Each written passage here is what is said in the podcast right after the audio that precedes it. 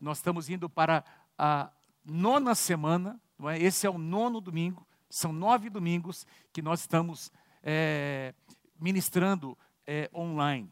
E tem sido uma experiência muito, muito interessante, muito, é, muito assim, é, que tem nos desafiado bastante, nos esticado bastante como igreja. Essa conferência é a prova disso. Nós temos algumas outras conferências que estão agendadas aí, estavam no nosso calendário e que nós estamos já pensando como nós faremos. Provavelmente faremos online para que a gente possa alcançar esses irmãos de outras cidades que não poderão estar conosco. E nós estamos prevendo que, mesmo havendo uma retomada, nós ainda, uh, ainda vai demorar algumas semanas, quem sabe alguns meses, para que nós possamos nos reunir como igreja, toda a nossa igreja juntos. Então, nós estamos é, preparando, nós estamos revendo a maneira como nós fazemos as coisas, mas o reino de Deus não vai parar, meus irmãos. A igreja não para. Deus tem sido tão fiel conosco e ele continuar, continuará sendo para a honra e glória do seu próprio nome. Eu tenho ministrado durante esses últimos domingos, essas últimas semanas, sobre o tema Vença o Medo. A pastora Mônica também me ajudou a ministrar aqui.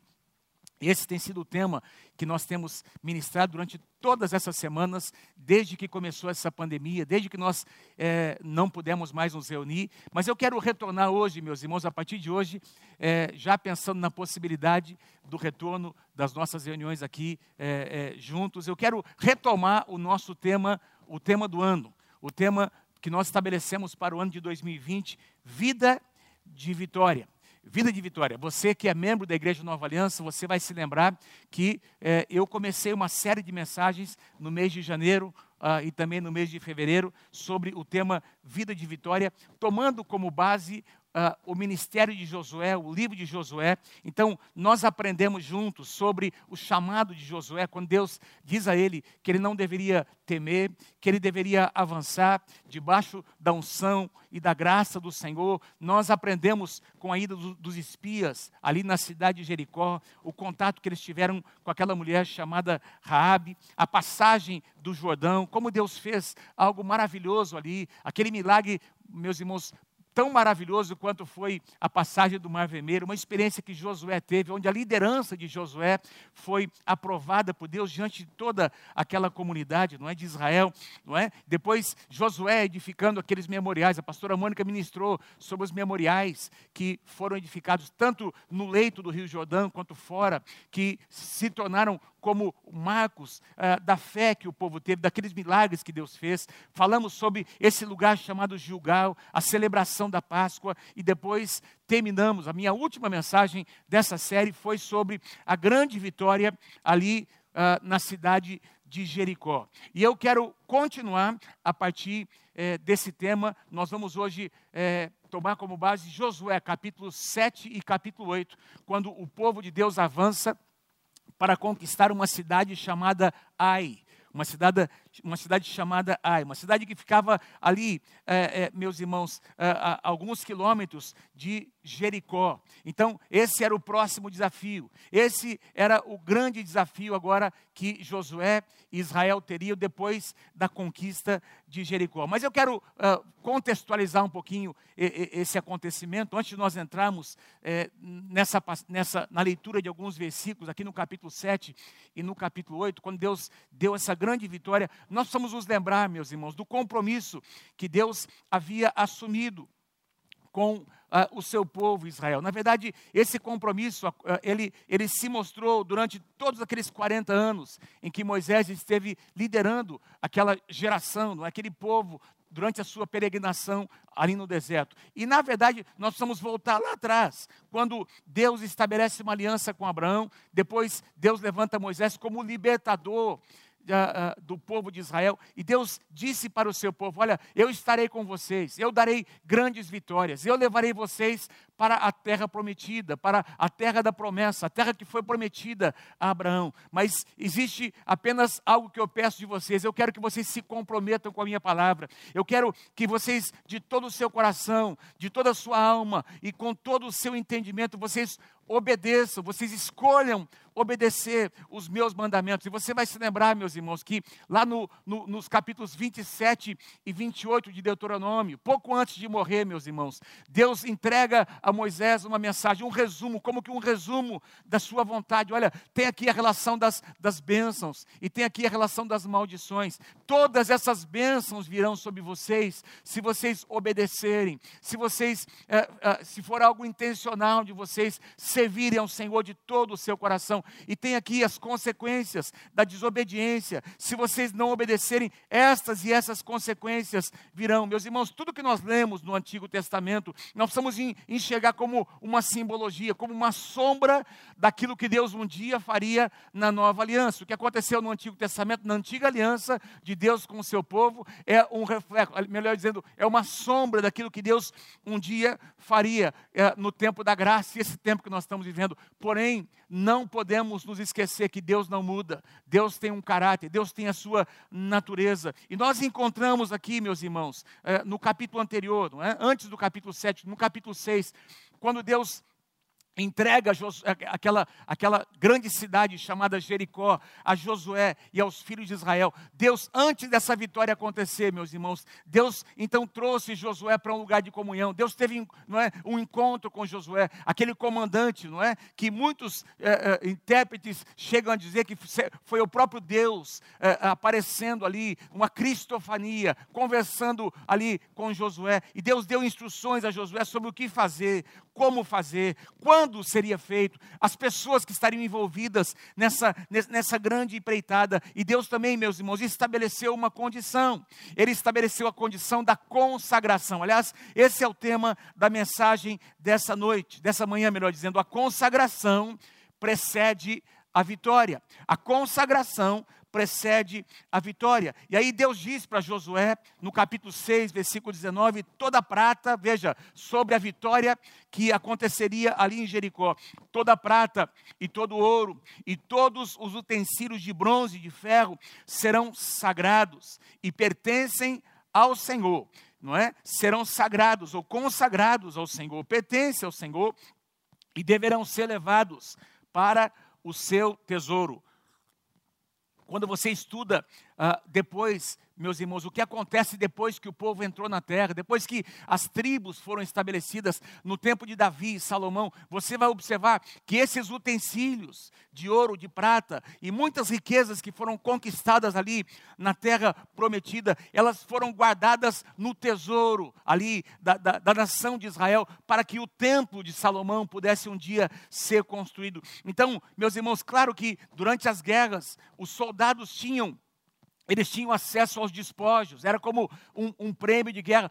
Parte dessas riquezas que eles encontravam, os soldados tomavam para si como um, um, prêmio de guerra. Mas no caso de Jericó, nessa ocasião, Deus disse: Eu quero que vocês me consagrem as coisas mais importantes, as coisas mais valiosas. Eu quero que vocês uh, guardem no tesouro, para que, é, é, porque elas representam as primícias. Essa é a primeira cidade. Eu quero ter as primícias, eu quero ter o direito de ter uh, o primeiro lugar no seu coração. E essa é a primeira lição que eu quero compartilhar com vocês nessa manhã. Deus precisa ser o primeiro e o único. Deus precisa ser o primeiro e único. Aliás, durante as canções dessa manhã, o Paulinho trouxe uma canção profética e ele e ele cantou mais ou menos essas palavras. Eu não, nem havia conversado com ele sobre a mensagem dessa manhã, e Deus colocou essas palavras no coração do irmão Paulinho. O Senhor está restabelecendo o lugar de primazia nas nossas casas. Foi mais ou menos assim, não é, Paulinho, que você cantou? O Senhor está restabelecendo o lugar de primazia nas nossas casas. E ele cantou: Nada pode roubar o lugar de Deus nos nossos corações. Ele fez aqui uma exortação para que nós nos curvássemos, para que nós reconhecêssemos o lugar que Deus tem tem a primazia, que ele deve ter o primeiro lugar. Meus irmãos, Deus precisa ser o primeiro e ele precisa ser o último. É como se Deus estivesse dizendo ali para Israel: Olha, eu vou dar muitas riquezas, vocês encontrarão muitas riquezas nessa terra. É uma terra que mana leite e mel. Vocês terão o direito de tomar posse de cidades que vocês não construíram, de rebanhos que vocês não pastorearam. Vocês ah, ah, herdarão lavouras que vocês não semearam. Vocês herdarão muitas riquezas que essa terra irá oferecer a vocês. Mas a primeira cidade, o que tem nessa primeira cidade, os primeiros frutos, os mais desejados. Deus disse: Eu quero que vocês me devolvam. Isso se alinha, meus irmãos, a um princípio que nós encontramos ali no, no Antigo Testamento. Uma das ofertas que o povo de Israel trazia para o Senhor todos os anos era a oferta de primícias, os primeiros frutos da terra, não é? Aqueles, a, a, os, os, primeiros cachos, não é? A, aquela, aquela, quando, quando os israelitas faziam a sua colheita, então os primeiros frutos da colheita deveriam ser trazidos ao Senhor como oferta de primícias. E nós encontramos aqui algo que aconteceu de fato. Eram milhares e milhares de soldados que invadiram a cidade de Jericó, meus irmãos. E nenhum deles tocou nessas coisas que eram consagradas a Deus. Não é? Milhares e milhares de soldados. Nenhum deles se envolveu, nenhum deles, meus irmãos, corrompeu o seu coração, exceto um homem chamado Acã. Um homem chamado Acã. Aliás, o nome Acã é um nome hebraico que significa criador de problemas. Se você procurar no dicionário bíblico, o nome Acã significa literalmente criador de problemas. E aí nós encontramos no versículo 1 do capítulo 7 de Josué, mas os israelitas foram infiéis com relação às coisas consagradas. Eles foram infiéis. Acã, da tribo de Judá, apossou-se de algumas algumas dessas coisas consagradas. E a palavra do Senhor diz: e a ira do Senhor acendeu-se contra a nação de Israel. Veja, nós encontramos aqui o pecado de uma pessoa afetando toda uma nação. A infidelidade de uma pessoa trazendo repercussões para sua casa, para sua família, para sua tribo, não é? E para toda a nação de Israel. E isso me fez pensar enquanto eu preparava, meus irmãos, há compromissos que são pessoais. Há votos que nós fazemos que são totalmente pessoais, é entre você e Deus. Mas nós estamos falando aqui sobre uma aliança que envolvia toda a nação de Israel. Deus tinha feito uma aliança com o seu povo. Eu quero ser o primeiro. Eu quero ser, eu quero ter a primazia. Eu quero ter a prioridade no coração de vocês. E o coração de vocês será checado, será testado. Agora com esses primeiros frutos. Era uma aliança com toda a nação. Por isso, meus irmãos, a omissão e o pecado de Acã foi um pecado que afetou toda a nação.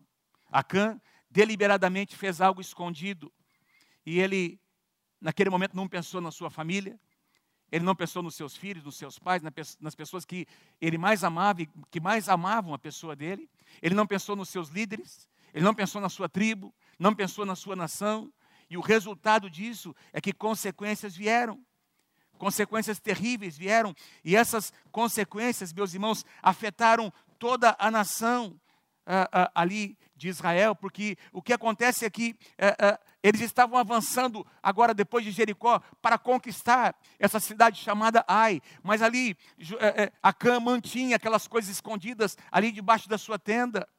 A cidade de Ai era uma cidade muito menor do que a cidade de, de Jericó ficava aproximadamente 20 quilômetros ali de Jericó. E, queridos, era uma cidade muito mais vulnerável. Josué então envia alguns espias para aquela cidade antes deles avançarem, porque aí ficava no caminho da conquista de Jericó, aliás, aliás de, de, ali da, da, terra prometida. E eh, Josué envia, como era de costume, alguns espias, e aí eles retornam. Eles retornam dando esse relatório, Josué capítulo 7, versículo 3. Quando voltaram a Josué, os espias disseram: não é preciso que todos avancem contra Ai. Envie apenas uns dois ou três mil homens para atacá-la. Apenas uns dois ou três mil homens para atacá-la. Não pense, aliás, não canse todo o exército, pois eles são poucos, os inimigos são poucos. E aí, meus queridos, nós encontramos algo que nós, eu não tenho tempo de ler toda a passagem para você, mas infelizmente Josué, ele estava tão confiante com a, com a vitória anterior que eles tinham tido, não é, sobre Jericó, que era uma cidade muito maior, muito mais fortificada do que a cidade de Ai, que ele apenas ouviu os espias. Ele sequer perguntou para o Senhor qual era a opinião de Deus. Não é? Ele sequer, meus irmãos, uh, verificou se de fato essa era a vontade, se havia alguma pendência, se essa era a direção do Senhor. Quando, antes de avançar contra, uh, uh, contra Jericó, Josué havia ouvido o Senhor, como nós já vimos, antes de passar pelas águas do Jordão, Josué também ouviu Deus, e agora, diante dessa cidade chamada Ai, Josué, ele apenas ouve aqueles homens, os conselhos destes homens, e ele estava tão confiante no seu coração, que ele disse: a vitória é certa. Todo mundo aqui torce para um time. Você tem o time do seu coração. E você sabe o que eu estou falando, você vai se lembrar que o seu time, quem sabe em determinado campeonato, não é? é era tudo, todas, tudo era favorável para o seu time, não é? é? o seu time era o melhor, os jogadores, não é? Ele estava melhor no campeonato e assim é como se a vitória estava praticamente garantida. Mas você se lembra do dia em que o seu time entrou de salto alto, essa expressão, não é? Entrou confiante demais. E aquela vitória que parecia tão fácil, de repente se tornou uma grande frustração. Quem não se lembra da Copa do Mundo do Brasil? Pastor nem lembra desse jogo contra a Alemanha, não é? Em que nós entramos tão confiantes e esse jogo ficou marcado na nossa na história, não é? Na história da seleção brasileira, porque a seleção entrou confiante demais, achando que seria fácil demais. É em casa, nós somos melhores, nós temos uma tradição. Então, tudo que meus irmãos, Josué fez, Josué pensou no passado, Josué pensou que poderia vencer uma, uma batalha no dia de hoje, não é? Com o que ele tinha conquistado no passado, com as referências que ele tinha no passado. E eu quero dizer uma coisa a você, meus irmãos: as nossas vitórias no passado não garantem que nós teremos vitórias no presente ou no futuro, porque cada batalha, não é, tem o seu próprio momento, tem as armas corretas, tem os posicionamentos que são exigidos de cada momento, de cada hora, de cada batalha. E, eu, e, essa é a segunda lição que eu quero trazer a você nessa manhã. Cada batalha é única e requer novos posicionamentos em Deus. A vitória de ontem não garante a batalha de hoje. Se nós dependemos de Deus no passado, nós precisamos depender de Deus hoje. Nós precisamos avaliar o nosso coração hoje. E Deus deseja então que nós façamos, num momento como esse, em que nós estamos enfrentando uma grande batalha, que envolve não apenas esse lindo país chamado Brasil, mas todas as nações, nós estamos enfrentando no dia a dia e nós continuaremos enfrentando, meus irmãos. As previsões não são as melhores, mas eu estou aqui para dizer a você: se nós confiarmos no Senhor, se nós entendemos que a nossa vida depende de Deus em cada momento, em cada batalha, nós sairemos vencedores. Aquele emprego que você chama de seu, aquele patrão, não é dele que vem a sua provisão, a sua provisão vem do Senhor Jesus. A sua provisão vem de Deus. Você não pode confiar em homens, em empresas, numa economia, que também depende da sabedoria humana, a nossa confiança está no nome do Senhor. Como nós pregamos aqui algumas semanas atrás, é, Salmo capítulo 20, que nós não confiamos em carros, não confiamos em cavalos, mas a nossa confiança está no nome do Senhor. E nós queremos levantar o nome dele. Meus irmãos, com base no relatório dos espias, sem consultar Deus, Josué avançou com aqueles soldados, não é? 3 mil soldados, parecia tão fácil.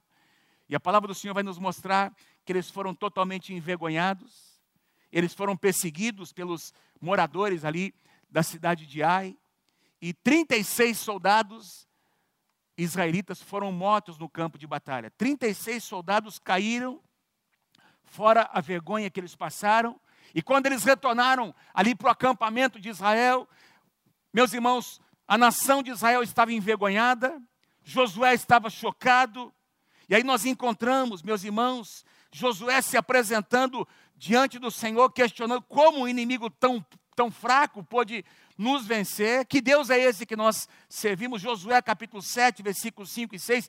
Diante disso, olha o que diz: todo o povo desanimou-se completamente. Tem uma tradução que diz que o coração do povo se derreteu como água.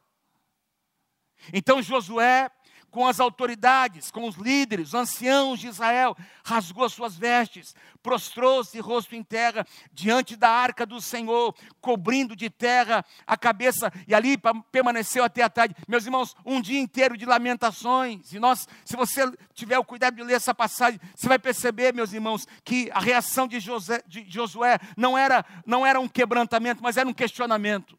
É diferente você se apresentar diante de Deus quebrantado, com o coração quebrantado, é muito diferente quando você se apresenta para questionar Deus. Por que Deus? Eu não estou entendendo. Por que o Senhor permitiu isso acontecer? Como se Deus fosse culpado. Não é? Se você, você vai perceber aqui, é, ele é, assim, questionando, como se, como se o Senhor fosse responsável, como se a presença de Deus, como é que a presença de Deus não nos acompanhou nessa batalha? E estava ali aquele questionamento, porque o foco de Josué estava no lugar errado. Lamentos e questionamentos. Eu queria é, lembrar você de, uma, de um versículo que nós encontramos no Novo Testamento, Romanos, capítulo 8, versículo 31.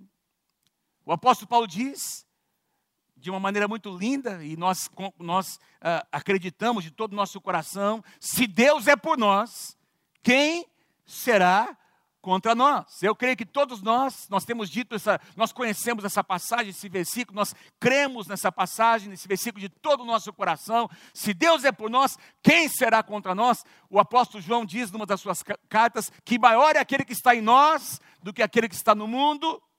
Nós cremos nisso de todo o nosso coração. Se Deus é por nós, quem será contra nós? Se Deus estiver do nosso lado, meus irmãos, nós seremos invencíveis. Mas a, a pergunta que não se cala é: e se Deus não estiver do nosso lado? Pastor, mas como assim? Mas, pastor, Deus pode ficar contra nós? Como assim, pastor? Deus, Deus, Deus pode mudar de lado? Não, Deus nunca muda de lado, Deus nunca fica do lado do inimigo. Mas de repente nós podemos perceber que algumas atitudes nossas tiram de nós aquele amparo que nós tínhamos. Eu vou explicar isso a você. O compromisso de Deus com a sua igreja, com cada um de nós, não é um compromisso cego. O nosso Deus é um Deus de alianças.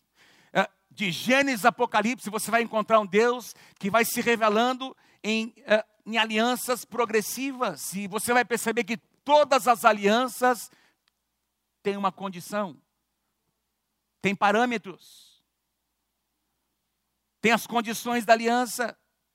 O nosso Deus não é um Deus irresponsável. O compromisso de Deus é, em primeiro lugar, com a Sua palavra. Deus não se move, eu tenho dito isso em muitas pregações. Meus irmãos, Josué estava ali chorando, lamentando, questionando. Quem sabe ele derramou muitas lágrimas, jogou cinza sobre a sua cabeça, vestiu-se de pano de saco. Mas Deus, meus irmãos, não se comove por causa do nosso choro, por causa dos nossos lamentos.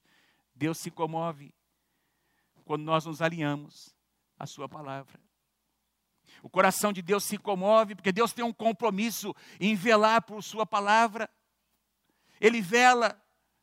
Então, nós não podemos achar que uh, nós temos, que nós vamos ser abençoados de qualquer forma, né? Ah, não, eu, eu, eu, eu posso ter, eu posso ter as duas coisas, eu posso ter a presença de Deus e eu posso ter a minha vidinha oculta.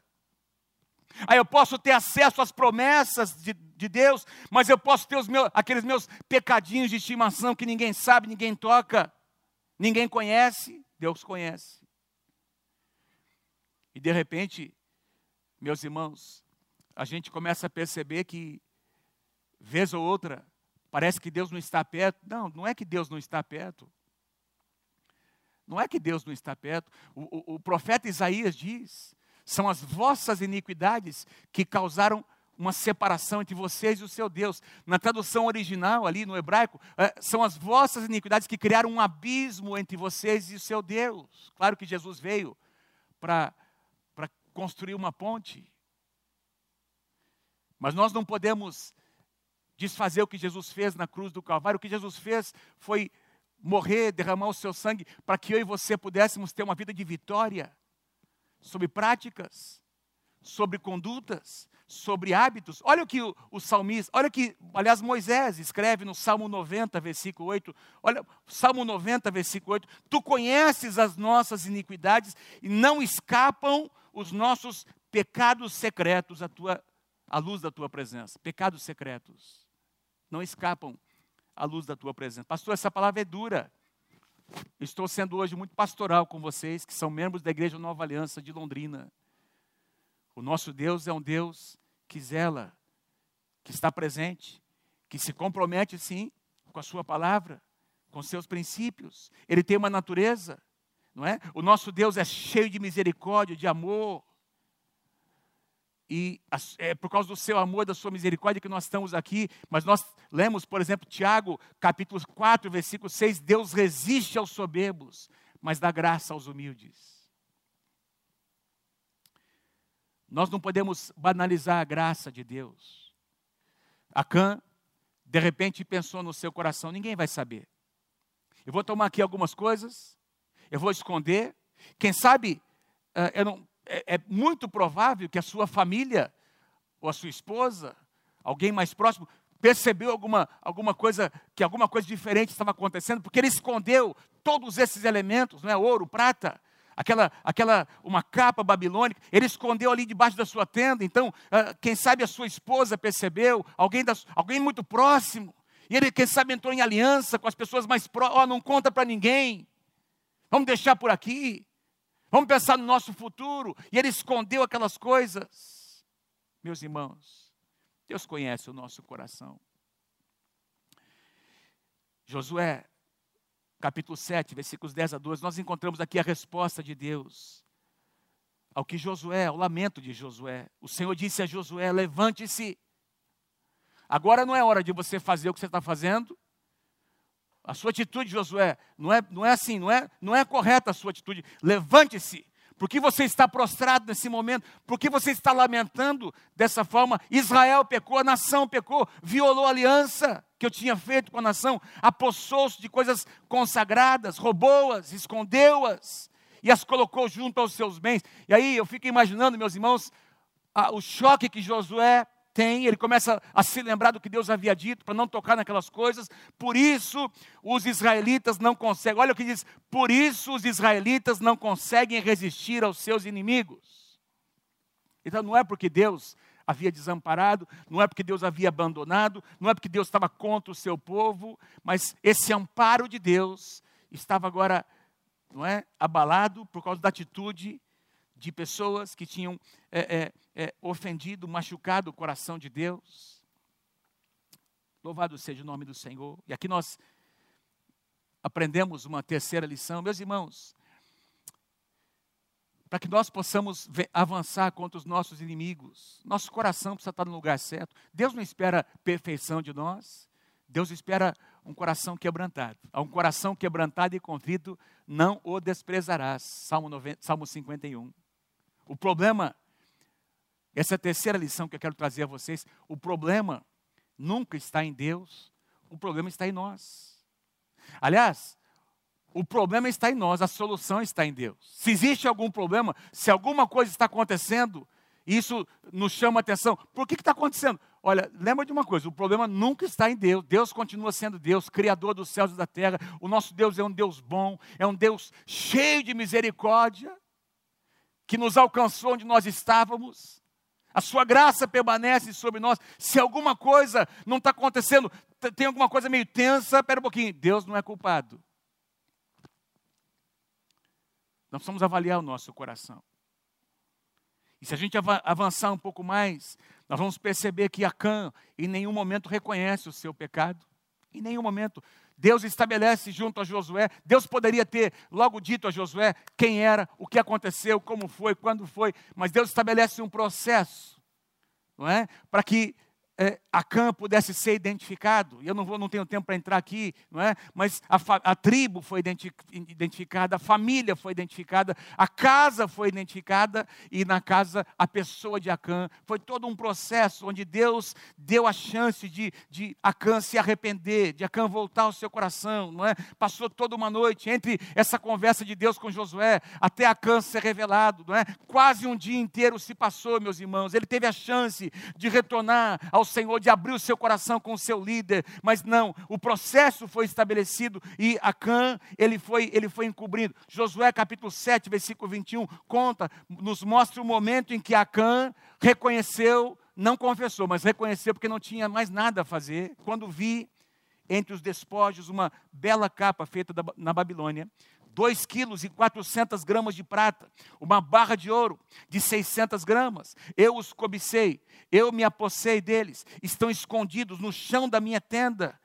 E a prata está por baixo. Eu vi, eu cobicei, eu me apossei, eu escondi. Essa é a dinâmica do pecado. Eu vi, eu cobicei, eu me apossei, eu escondi. Eu vejo, eu cobiço, eu desejo, eu faço algo escondido, eu escondo. Olha, olha a dinâmica, meus irmãos. E é, e é, por isso que aí Deus, ele fica impedido de. Não que a sua misericórdia não, não vai nos alcançar, sempre existe a, a, a oportunidade de nós nos arrependermos. E, e Acã teve essa oportunidade de quebrantar o seu coração. E aí Deus dá as instruções muito claras para que aquela, aquela situação fosse resolvida, visto que se tratava uma questão de aliança com toda uma nação, e o tratamento foi duro, meus irmãos. E aqui nós precisamos sempre olhar com as lentes, não é? é do, do, contexto da Bíblia como um todo, que nós vemos aqui no Antigo Testamento, é, é, é uma sombra profética daquilo que Deus faria no Novo Testamento. Era um momento muito, muito especial, era um momento muito, assim, chave, em que e que eles estavam avançando para conquistar todas as demais na, nações e cidades e fortalezas, não é? uma gente idólatra, com práticas idólatras. Então, o que Deus estava pedindo ao seu povo, eu quero consagração, eu quero que vocês me priorizem, eu quero ocupar o primeiro lugar no coração de vocês, isso é algo inegociável. Mas Acã não se quebranta. E por isso ele foi julgado ele, a sua família. E tudo que ele havia roubado, meus irmãos, do Senhor, tudo foi destruído. A sua casa, a sua herança. Pastor, mas não foi duro demais? Sabe o que eu, o que me vem à mente, meus irmãos, em momentos em que Deus está vindo com, está vindo com avivamento, com o seu mover. Uh, muita gente, quando espera um tempo de avivamento, do poder de Deus se manifestando, não é? é uma grande colheita. Tem a parte positiva do avivamento, do mover de Deus. Quando Deus fala, Deus age, milagres acontecem, mas o que está por trás de todo avivamento genuíno é santidade e consagração. Sem consagração não tem vitória, não tem avanço da igreja. E nós encontramos esse mesmo princípio ali em Atos, logo depois da descida do Espírito Santo, meus irmãos, o povo se mobilizando para atender as necessidades das pessoas e, e, doando, não é de coração, ninguém era obrigado a fazer nada, e nós encontramos um casal agindo da mesma forma, cobiçando, escondendo. Ananias e Safira, não tenho tempo para entrar aqui, foi no Novo Testamento que isso aconteceu, que mostra que o nosso Deus é o mesmo. O nosso, o nosso Deus sempre age, ele prefere agir em misericórdia. Mas até quando ele nos corrige, ele nos corrige em amor e em misericórdia. E esse ato de Deus foi um ato de misericórdia. Deus estabelece a maneira como deveria ser corrigido. Interessante. Em, em, em, em, Josué capítulo 6, nós encontramos uma mulher chamada Raabe, prostituta, sendo alcançada pela misericórdia de Deus. No capítulo 7, nós encontramos um israelita pecando deliberadamente, pecados escondidos, e aí Deus vindo para julgar essa situação, para que a, a nação fosse redimida. Não é? E nós vivemos num tempo da graça. Glória a Deus por isso. Nós vivemos um tempo da, em que a misericórdia de Deus está estendida para nós, para nossa casa, para as pessoas que nós amamos, mas deixa eu lembrar uma coisa a você: Deus tem uma natureza, meus queridos. Nosso Deus é um Deus zeloso, e Ele nos trata em misericórdia. E eu, eu queria falar com você nessa manhã, vamos aceitar o que vem de Deus. Quem sabe nesses dias em que nós estamos aí, é, nós diminuímos as nossas atividades, Deus está nos levando, eu creio, a um tempo de reflexão, de pensar sobre nós mesmos, sobre as nossas atitudes. Será que tem alguma coisa que tem entristecido o coração do Senhor? Algum pecado, aquilo que nós encontramos, que a, que a palavra do Senhor chama de pecados ocultos, escondidos? Que de repente a gente nos fazem, nós, nós percebemos que, poxa, parece que a presença de Deus não, não está ali como antes. Parece que eu estou um pouco vulnerável. Mas louvado seja o nome do Senhor, porque em Deus tem correção. Deus corrigiu essa situação. E tem muita gente hoje pregando, dizendo que o nosso Deus é um Deus que não disciplina. Tem pessoas que, que quando falam sobre disciplina de Deus no Novo Testamento, eles parece que arrancaram essas páginas da Bíblia como se Deus não fosse pai. E nós encontramos aqui dois extremos.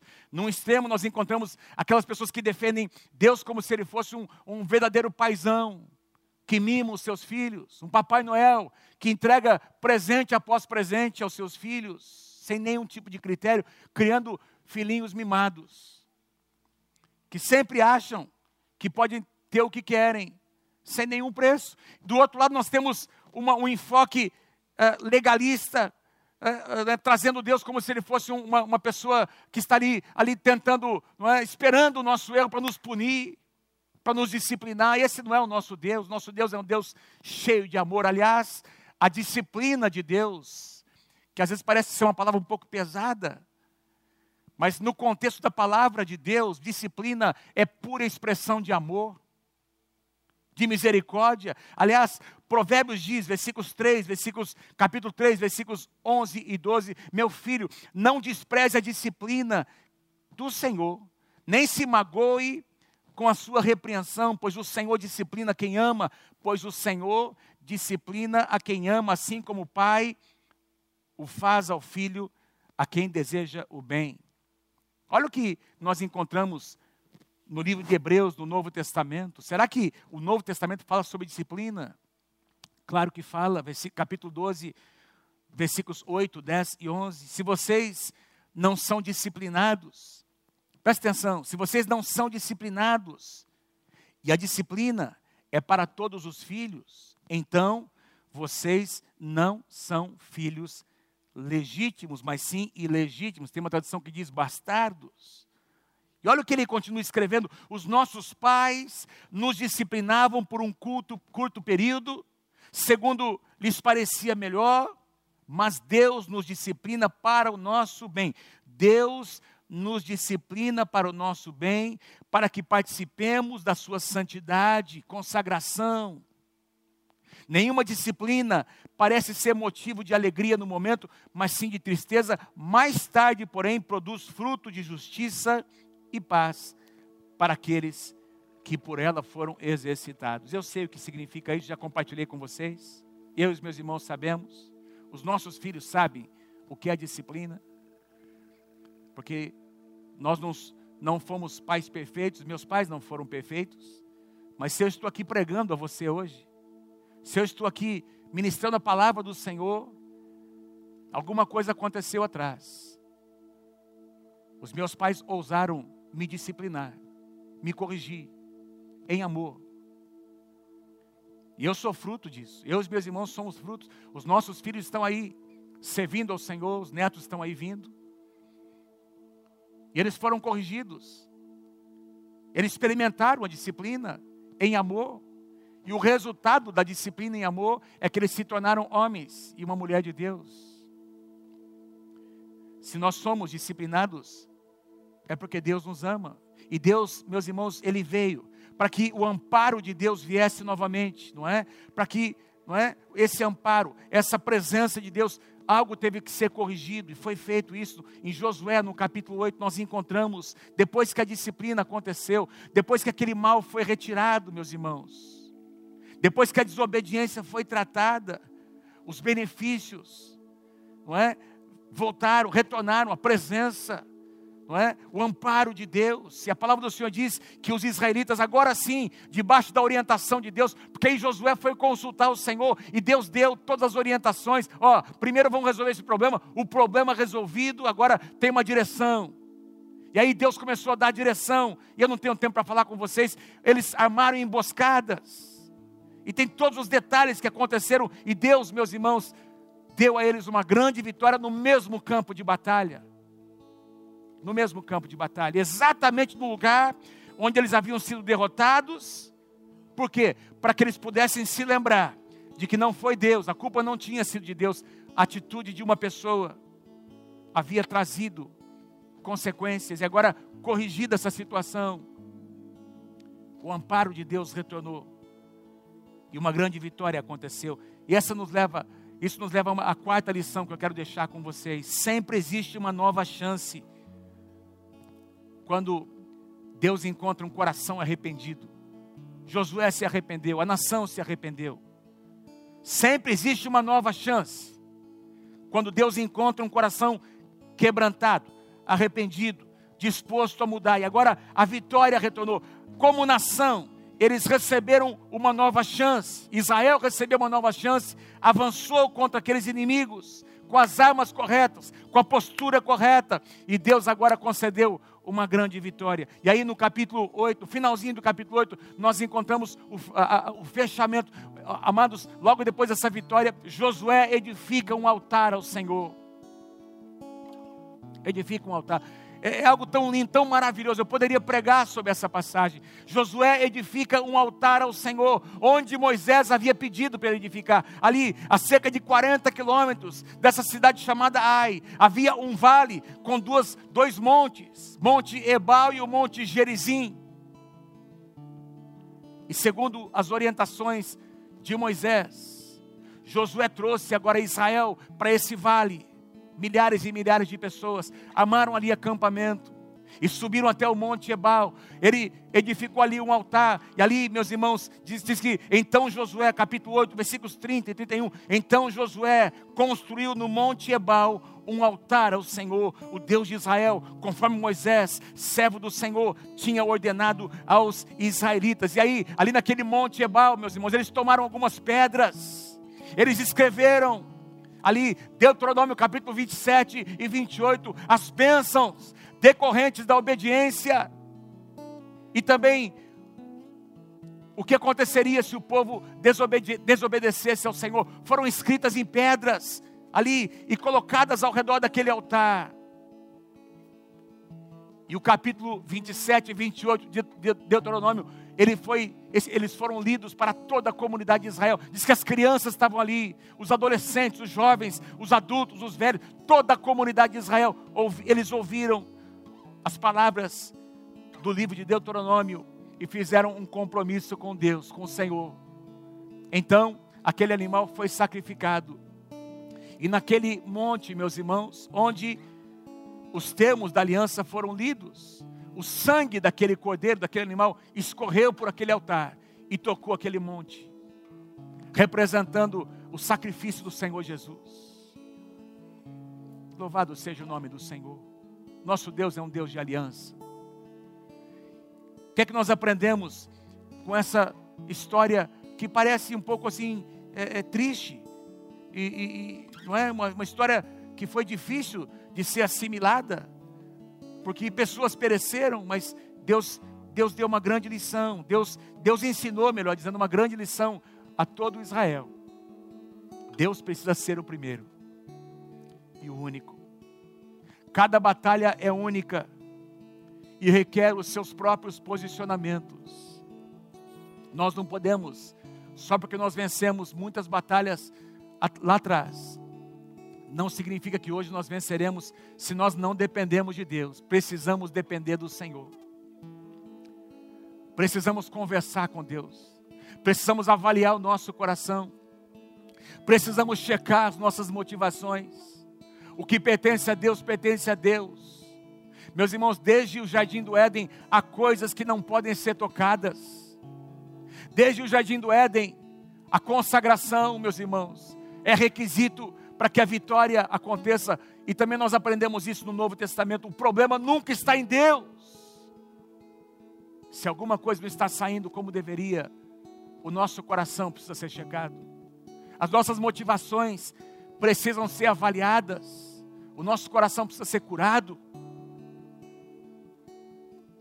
E acima de tudo, sempre existe uma chance, uma nova chance.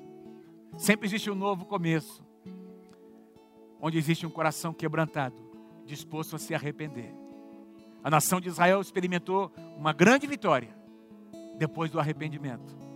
Depois que o pecado foi confessado. Quem sabe nesses dias, Deus está pedindo para você, para mim, que nós avaliemos o nosso coração, que nós chequemos as nossas motivações mais profundas, que nós tenhamos encontros pessoais com Deus para que Ele possa curar o nosso coração, Deus não está contra nós.